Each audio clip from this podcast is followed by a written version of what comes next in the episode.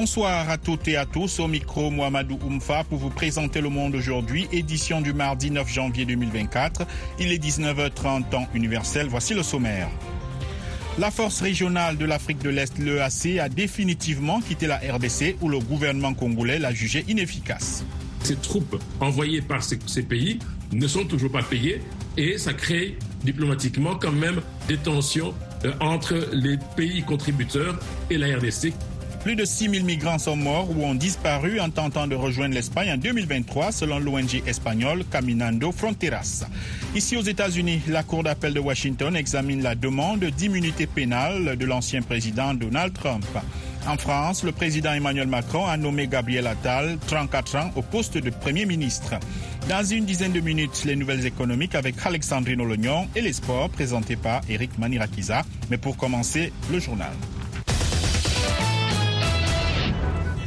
Le président du Parti démocratique de Côte d'Ivoire, Tidiane Thiam, a démissionné de son mandat d'administrateur de Kering, a annoncé ce mardi le groupe de luxe français afin d'avoir la disponibilité nécessaire pour se consacrer à ses engagements politiques, Tidiane Thiam a remis sa démission de son mandat d'administrateur au président du conseil d'administration de Kering, indique le, indique le groupe français dans un communiqué. Le comité des nominations et de la gouvernance étudiera son remplacement et lancera un processus de succession dans les prochaines semaines, ajoute le communiqué. Au moins sept civils ont été tués lundi par des tirs attribués à des militaires congolais à Mangina, dans l'est de la République démocratique du Congo, selon plusieurs sources concordantes. Quelques indisciplinés de notre côté ont crépité des balles sur la ville, provoquant la fuite de la population, a expliqué ce mardi, au cours d'une visite à Mangina, le lieutenant Anthony Mwalushayi, un porte-parole de l'armée dans la province du Nord Kivu. Toujours selon ce porte-parole militaire, un officier des FRDC forces armées de la RDC a donné l'ordre immédiatement qu'on arrête six militaires responsables des tirs et qu'ils vont répondre de leurs actes. Il a également déclaré que trois soldats sont tombés au champ d'honneur lors d'affrontements entre les Mai non donnés à des milices locales et les forces armées de la RDC. Plus de 6 000 migrants sont portés disparus l'année dernière en tentant de gagner l'Espagne, selon l'ONG espagnole Caminando Fronteras. 2023 a été marqué par un afflux migratoire sans précédent dans l'archipel des Canaries, selon un rapport de l'ONG publié ce mardi. Les précisions avec Alexandrine Holognon. Au moins 6618 migrants sont morts ou ont disparu en tentant de rejoindre l'Espagne. Ce chiffre équivaut à 18 migrants disparus par jour en moyenne et a pratiquement triplé par rapport à celui de 2022. C'est aussi le plus élevé comptabilisé par l'ONG depuis 2007. Caminando Fronteras a critiqué le fait que les autorités espagnoles ou des pays d'origine de ces migrants privilégient le contrôle de la migration au lieu du droit à la vie de ces personnes qui recherchent une vie meilleure en Europe et ne donnent pas de moyens aux sauveteurs. La grande majorité des disparitions est intervenue, selon Caminando Fronteras, entre les côtes du nord-ouest de l'Afrique et l'archipel espagnol des Canaries, dans l'océan Atlantique. Selon l'ONG, les migrants sont partis en premier lieu des côtes du Sénégal, qui a fait face à un flot sans précédent de départ vers les Canaries. Un tribunal kenyan a donné ce mardi 14 jours aux autorités pour engager des poursuites contre Paul Ntege Mackenzie sous peine de remettre en liberté ce pasteur autoproclamé détenu depuis avril dans l'enquête sur la mort de 429 adeptes de sa secte évangélique. La détention de M. Paul Mackenzie a été prolongée à plusieurs reprises pour permettre les recherches des victimes dans la forêt de Chakaola où se réunissaient les fidèles de son église internationale de Bonne Nouvelle à qui il prêchait de jeûner jusqu'à la mort pour rencontrer Jésus avant la fin du monde en août 2023. Le tribunal de la ville côtière de Mombasa a souligné que le pasteur Mackenzie et 29 co-accusés avaient déjà passé 117 jours, un délai suffisant pour que les enquêtes en cours puissent être achevées, rappelant qu'il s'agissait de la plus longue détention provisoire de l'histoire du pays depuis la promulgation de la Constitution en 2010. Il a accordé 14 jours supplémentaires. VOA Afrique à Washington, vous êtes à l'écoute du monde aujourd'hui. L'armée israélienne a annoncé ce mardi la mort de neuf soldats dans la bande de Gaza la veille, un de ses bilans quotidiens les plus lourds depuis le début de son opération terrestre dans le territoire côtier palestinien. Selon les médias israéliens, six de ces neuf soldats tués sont morts dans l'explosion d'un camion de l'armée israélienne chargé d'explosifs et destiné à détruire des infrastructures souterraines. Des dizaines de soldats ont été blessés dans cette explosion.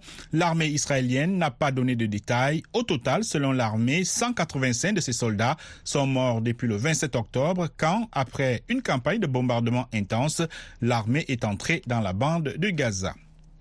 Plus de trois mois après le début de la guerre entre Israël et le Hamas à Gaza, le chef de la diplomatie américaine, Anthony Blinken, a appelé ce mardi à Tel Aviv le premier ministre israélien Benjamin Netanyahu à épargner les civils palestiniens. Le point avec Eric Maniakiza. Anthony Blinken a réaffirmé auprès de Benjamin Netanyahu le soutien américain à Israël et insisté sur l'importance d'éviter plus d'atteintes aux civils et de protéger l'infrastructure civile à Gaza, selon un communiqué du département d'État. Lors de son entretien avec le président israélien, M. Blinken a évoqué le moment très difficile que traverse Israël, tout en disant que le pays a des chances réelles d'intégration avec ses voisins arabes. Les craintes d'une escalade régionale du conflit entre Israël et ses autres ennemis, une alliance informelle de groupes armés soutenus par l'Iran au Liban, en Syrie, en Irak et au Yémen n'ont cessé de croître. Les frappes israéliennes et les échanges de tirs avec le Hezbollah libanais, soutenu par l'Iran, sont quasi quotidiens. Le procureur de la CPI, Cour pénale internationale, a déclaré ce mardi que les crimes contre les journalistes étaient inclus dans son enquête sur des crimes de guerre à Gaza où plusieurs dizaines de journalistes ont été tués. L'ONG Reporters sans frontières avait annoncé en novembre avoir saisi la CPI pour des crimes de guerre commis contre les journalistes dans les territoires palestiniens et en Israël. Au moins 79 journalistes et professionnels des médias, en grande majorité palestiniens, ont été tués depuis le début de la guerre entre Israël et le Hamas selon le comité pour la protection des journalistes. Euh, L'ONU s'est dite euh, très préoccupée lundi par ce bilan élevé. Ici aux États-Unis, Donald Trump est à nouveau face à la justice. Il avait saisi la Cour d'appel de Washington d'une demande d'immunité pénale en tant qu'ancien président. Les détails avec Dili Diko.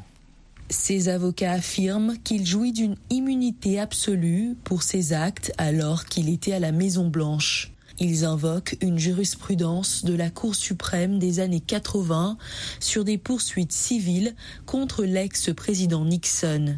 Ils avancent aussi que Trump ne peut être jugé sur cette affaire en raison de son acquittement lors de la procédure parlementaire sur l'assaut du Capitole.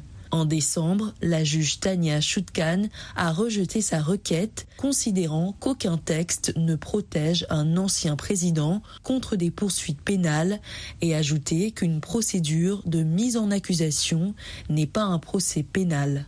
L'appel des avocats de Donald Trump a tout de même suspendu la procédure ce qui pourrait faire dérailler le calendrier du procès qui doit débuter le 4 mars. Pour le grand favori des républicains à la présidentielle, l'audience de ce matin intervient à moins d'une semaine du début des primaires lundi dans l'Iowa. L'opposant russe emprisonné Alexei Navalny, récemment transféré dans une colonie pénitentiaire reculée de l'Arctique, a annoncé ce mardi avoir été de nouveau placé à l'isolement pour une semaine. Il a annoncé sur les réseaux sociaux s'être vu infliger sept jours d'isolement car il ne s'était pas identifié correctement. Ses soutiens assurent que les autorités russes cherchent à davantage l'isoler à l'approche de l'élection présidentielle de mars, à l'issue de laquelle la victoire de Vladimir Poutine semble acquise. Le Kremlin a annoncé ce mardi vouloir tout faire pour faire cesser les frappes ukrainiennes sur Belgorod, ville russe devenue la cible d'attaque de Kiev après que la Russie a repris des bombardements d'ampleur en Ukraine. Le porte-parole du président Vladimir Poutine, Dmitri Peskov, a accusé Kiev de viser délibérément des civils sur le sol russe à l'aide d'équipements militaires fournis par les Occidentaux. Ces propos interviennent après une dizaine de jours euh, marqués par en Russie par la multiplication d'attaques ukrainiennes visant Belgorod, une ville située à moins de 40 km de la frontière avec l'Ukraine. Et puis, des djihadistes du groupe État islamique ont tué au moins 14 combattants pro-régime en Russie, en Syrie, lors d'une attaque contre un bus militaire dans le désert, a annoncé ce mardi l'Observatoire syrien des droits de l'homme. Voilà pour le journal. Vous écoutez Le Monde aujourd'hui sur VOA Afrique et voaafrique.com. À présent, les dernières nouvelles économiques en Afrique et ailleurs. La Minute Éco, c'est avec Alexandrine Holognon. Ici aux États-Unis, l'enquête se poursuit mardi sur les avions Boeing Max 9 au lendemain de l'annonce par les compagnies américaines United Airlines et Alaska Airlines de la découverte d'éléments mal fixés lors de vérifications après la perte d'une porte en plein vol la semaine dernière par un appareil de ce type. L'agence américaine de l'aviation civile a demandé des inspections sur 171 Boeing 737 Max 9 cloués au sol dans l'attente de ce passage en revue. La Banque mondiale a alerté contre le risque d'une décennie d'opportunités manquées pour l'économie mondiale, alors que la croissance sur les cinq dernières années a été la plus faible enregistrée depuis plus de 30 ans, selon son rapport de perspective sur l'économie mondiale. L'institution basée à Washington s'attend en effet à une croissance de 2,4% de l'économie mondiale pour cette année, en recul pour la troisième année consécutive, après avoir atteint 2,6% l'année écoulée, selon les données publiées. En Afrique, le conseil d'administration du Fonds monétaire international a achevé la troisième revue du programme de prêt triennal du Mozambique, permettant un décaissement immédiat à Maputo d'environ 60,7 millions de dollars, a déclaré le fonds. Cette revue porte le total des décaissements au titre du programme de facilité élargie de crédit de 456 millions de dollars approuvés en 2022 à environ 273 millions de dollars, a indiqué le FMI lundi en fin de journée.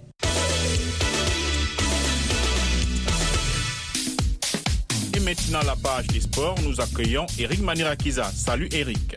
Bonsoir Mohamedou. Qu'en 2023, tour d'horizon des groupes avec ce soir le groupe C, un choc Cameroun-Sénégal.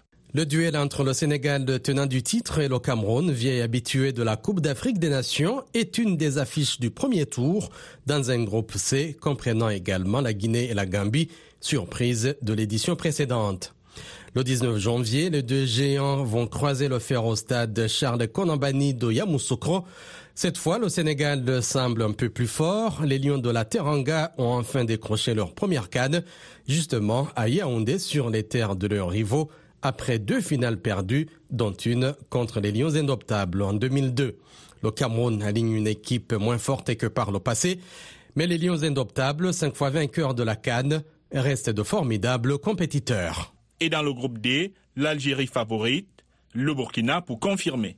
Ah oui, Mohamedou, même en plein renouvellement de génération, deux ans après une Coupe d'Afrique ratée, l'Algérie reste la favorite du groupe D de cette édition en Côte d'Ivoire devant le Burkina Faso, demi-finaliste en 2022, la Mauritanie et l'Angola. Les Fennecs peuvent difficilement faire pire au stade de la paix de Boaké qu'au Cameroun, où ils avaient été piteusement éliminés dès le premier tour, dernier de leur groupe derrière la Côte d'Ivoire, la Guinée équatoriale et la Sierra Leone. Avec les champions d'Afrique 2019, le Burkina Faso, entraîné par le français Hubert Velud, fait figure de favori du groupe. Les étalons sont une puissance montante en Afrique et ont disputé les demi-finales de trois des cinq dernières cannes. En NBA, Indiana domine Boston mais perd Halliburton. Les Indiana Passers sont venus à bout des Boston Celtics 133-131, leaders à l'Est, mais ont perdu leur maître à jouer, Tyrese Halliburton. Le flamboyant meneur s'est blessé en glissant sur un brutal changement de direction près du panier et souffre d'une lésion au niveau de l'ischio-jambier de la jambe gauche. Il doit passer une ARM mardi qui déterminera la durée de son absence. Il doit passer une ARM ce mardi qui déterminera la durée de son absence. En plus d'Ali Barton, une autre star de la Ligue a souffert lundi. Les Memphis Grizzlies ont annoncé la fin de saison de leur meneur Jam Morant, touché à une épaule. Les Pacers avaient déjà battu les Celtics en quart de finale de la Coupe NBA en décembre, mais venaient de subir une cinglante défaite à domicile contre le même adversaire samedi dernier 118 à 101. Boston, favori pour le titre NBA, a mis au repos lundi sa star Jason Tatum. En son absence, son lieutenant Jalen Brown a pris le jeu à son compte avec 40 points sans succès. Merci Eric.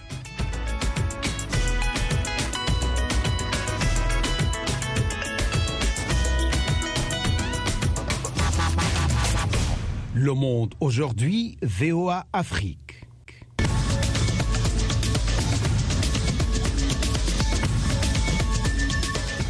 Vous êtes à l'écoute du monde aujourd'hui sur VOA Afrique. Mohamedou Oumfa toujours avec vous. Maintenant, la partie magazine. Le gouvernement de la République démocratique du Congo avait donné à la force régionale de la communauté des États d'Afrique de l'Est, l'EAC, jusqu'au 8 janvier 2024 pour quitter le pays en raison de l'absence de résultats satisfaisants sur le terrain. Pour parler des activités et du bilan de cette force, Antoine Roger Bolamba a joint le professeur Bob Kabamba. Le politologue évalue également l'état de siège décrété par les autorités pour lutter contre l'insécurité dans l'Est du pays. La situation à l'Est s'est dégradée, on comptait de plus en plus de morts et que l'armée congolaise était incapable de pouvoir éradiquer ces différents groupes armés, aussi bien les groupes armés nationaux que les groupes armés étrangers. À ces groupes armés interviennent aussi des forces nationales étrangères qui sont impliquées dans ces violences dans cette partie de la RDC. La RDC espérait bénéficier, entre guillemets, d'une dynamique d'intégration régionale qui pourrait pacifier l'Est. Mais malheureusement, cette dynamique n'a pas pu porter euh, ses fruits. Lorsque l'on parle de l'engagement des forces dans un contexte conflictuel, ces forces étrangères viennent toujours à ce qu'on appelle des termes d'engagement. Or, lorsque l'on lit les termes d'engagement de ces forces, mais ces termes d'engagement de ces forces sont presque les mêmes que les termes d'engagement des forces des casques bleus de l'ONU.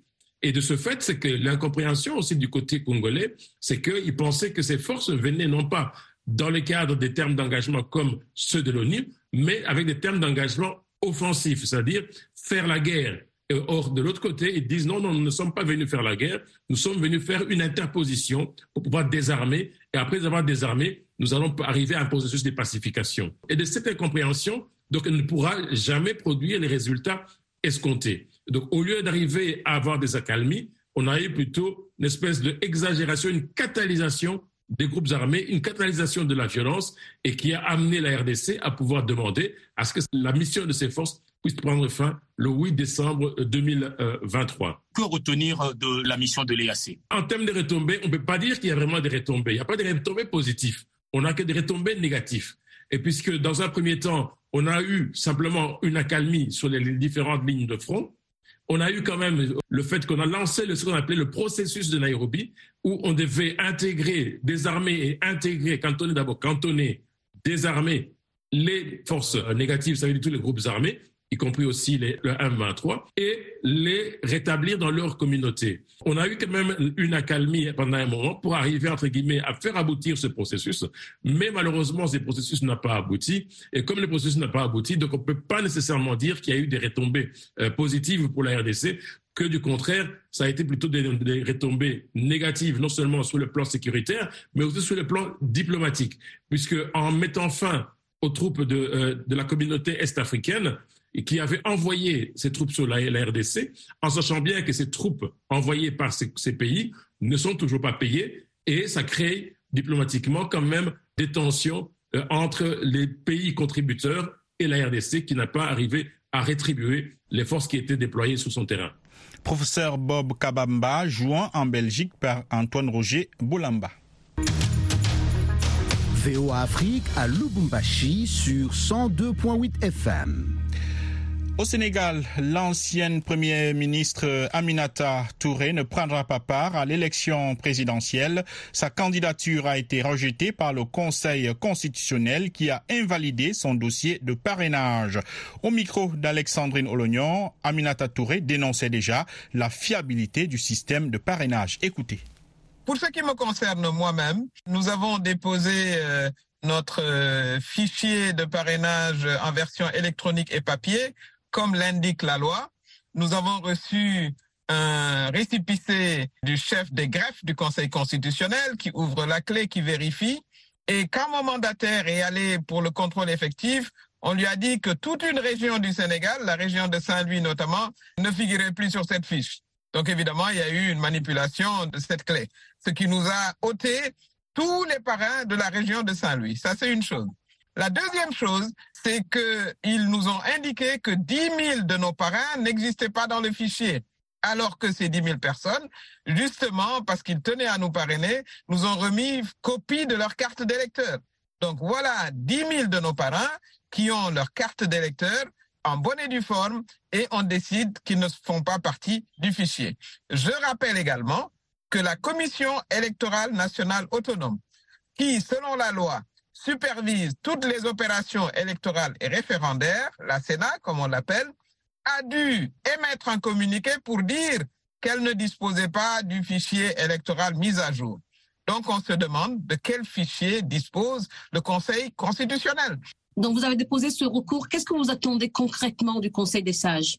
On s'attend à ce qu'il stoppe cette opération qui n'a aucun sens, qu'il nous restitue nos parents qui nous ont été volés et qu'il laisse librement les gens aller à l'élection présidentielle et les Sénégalais décideront de qui ils veulent à la tête de l'État du Sénégal le 25 février 2024.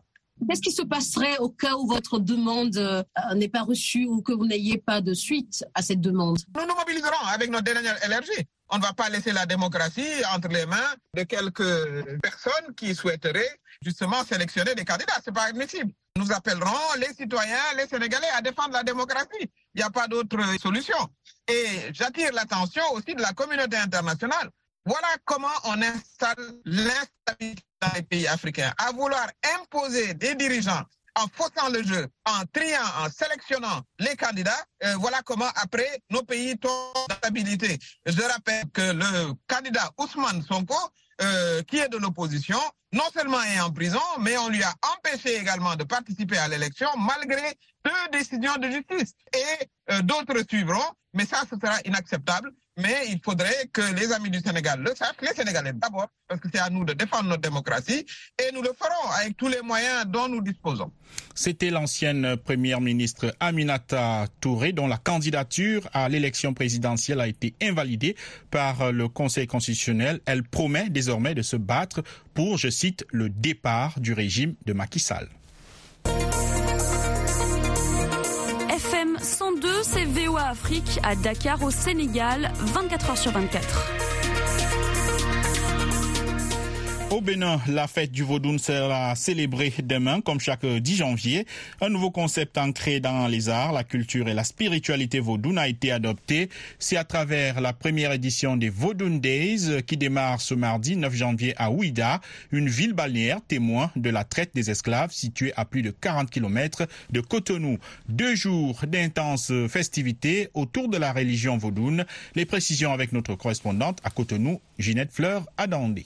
Depuis quelques jours, Ida Gouy demande cet ancien port négrier n'a jamais connu pareil engouement. Qu'il soit fidèle sympathisant de la religion vaudou, afro-descendant en quête de racines, personne ne veut se laisser compter l'événement qui, selon le président de la République, est l'héritage de l'Afrique. Patrice Talon. Si l'Europe est de culture judéo-chrétienne, si l'Orient aujourd'hui se réclame d'une culture islamique, l'Afrique est de quelle culture? Nos parents étaient des païens, nos aïeuls étaient des païens. Et ils ont créé les danses, ils ont créé le dessin, les masques. Et c'est cela qui a constitué notre patrimoine culturel et qui inspire nos artistes. L'Afrique est de culture vaudou. Nous allons révéler au monde ce patrimoine si riche, si intense, si beau, que le monde aura du plaisir à le découvrir. Pareil tenue, pourrait-on dire, puisque la ville d'Ouida accueille les Vaudondéis qui démarrent ce jour, et ce pendant deux jours. Pour le ministre de la Culture, cette première édition porte en elle de grands espoirs pour la sauvegarde du patrimoine culturel et culturel vaudou? Jean-Michel Abimbola. Il s'agit d'une initiative qui transcende le simple cadre de la célébration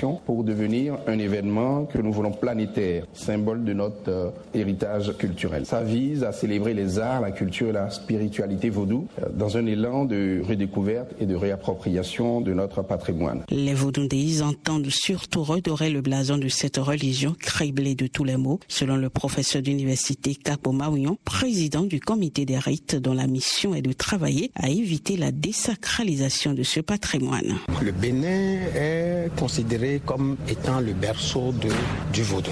Et en tant que tel, le vaudou qui est mal compris parce que mal présenté par les colonisateurs à l'époque, ce vaudou peut permettre, lorsque on tisse autour de lui, euh, au pays d'obtenir des ressources supplémentaires par l'intermédiaire d'une filière touristique. Les festivités permettront également aux Béninois ainsi qu'aux touristes et afro-descendants de revivre le trajet fait par les esclaves avant leur déportation. Pour sa première édition, plusieurs concerts géants sont prévus avec des artistes de pointe comme le Congolais Kofi Olomide et de nombreux nationaux dont Sagoran Danielou qui tire son inspiration du vaudou. Je sais que le vaudou, c'est beaucoup de mélodies, beaucoup de percussions, beaucoup de musique. C'est une musique très très très forte. Le vaudou ne tue pas, c'est l'homme qui tue. Pas le vaudou, il va dire à son vaudou, je veux tuer. C'est lui qui est mauvais, le vaudou n'est pas mauvais. Même si la célébration prend un nouveau format, les dignitaires religieux ont une place de choix parce qu'ils restent et demeurent les gardiens qui veillent à la sauvegarde de la sacralité de ce culte qu'ont en partage de nombreux pays d'Afrique, des Caraïbes et d'Amérique. Le politique a besoin de ces dignitaires-là pour pouvoir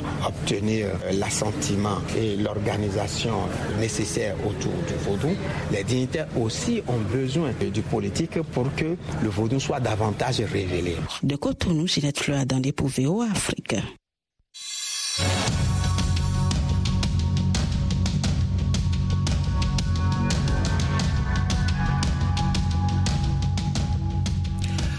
Conflit entre Israël et le Hamas. Après la mort de deux autres journalistes qui couvraient la guerre à Gaza, les Nations Unies se disent alarmées par le nombre historiquement élevé de morts, soit près de 80 professionnels des médias tués depuis octobre.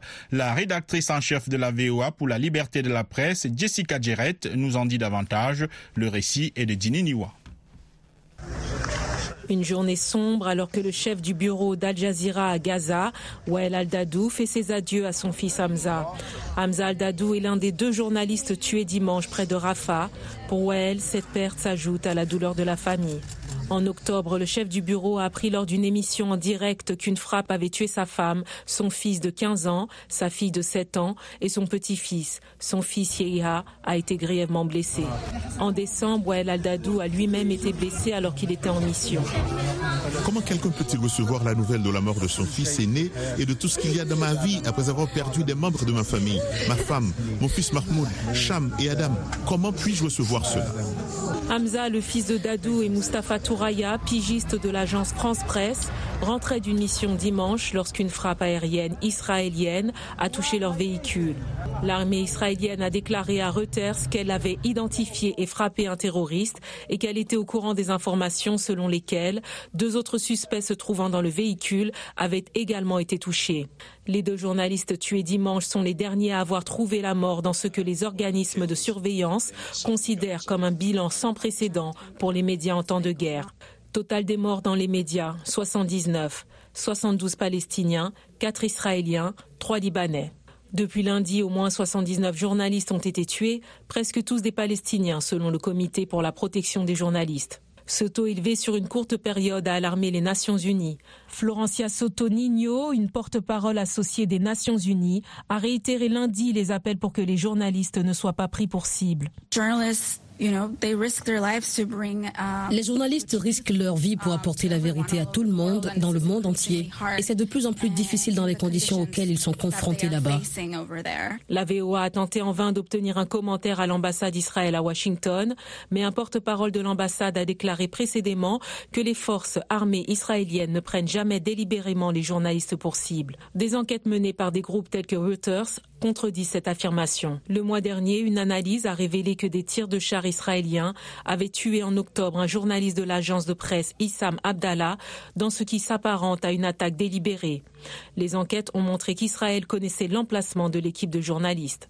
Maya Gebeili, chef du bureau du Liban, affirme que Reuters fait pression pour que les responsables rendent des comptes. Elle a souligné les conditions dangereuses dans lesquelles travaillaient ses collègues. C'est un schéma dévastateur dans lequel nous voyons des journalistes incapables de faire leur travail et empêchés de le faire par ce type de bombardement aveugle. Avec l'intensité des combats et les restrictions d'accès à Gaza, les reportages des journalistes locaux sont vitaux. Alors que Dadou enterre un autre de ses enfants, la Cour pénale internationale confirme à Reporters sans frontières que les crimes contre les journalistes sont inclus dans son enquête sur la guerre à Gaza.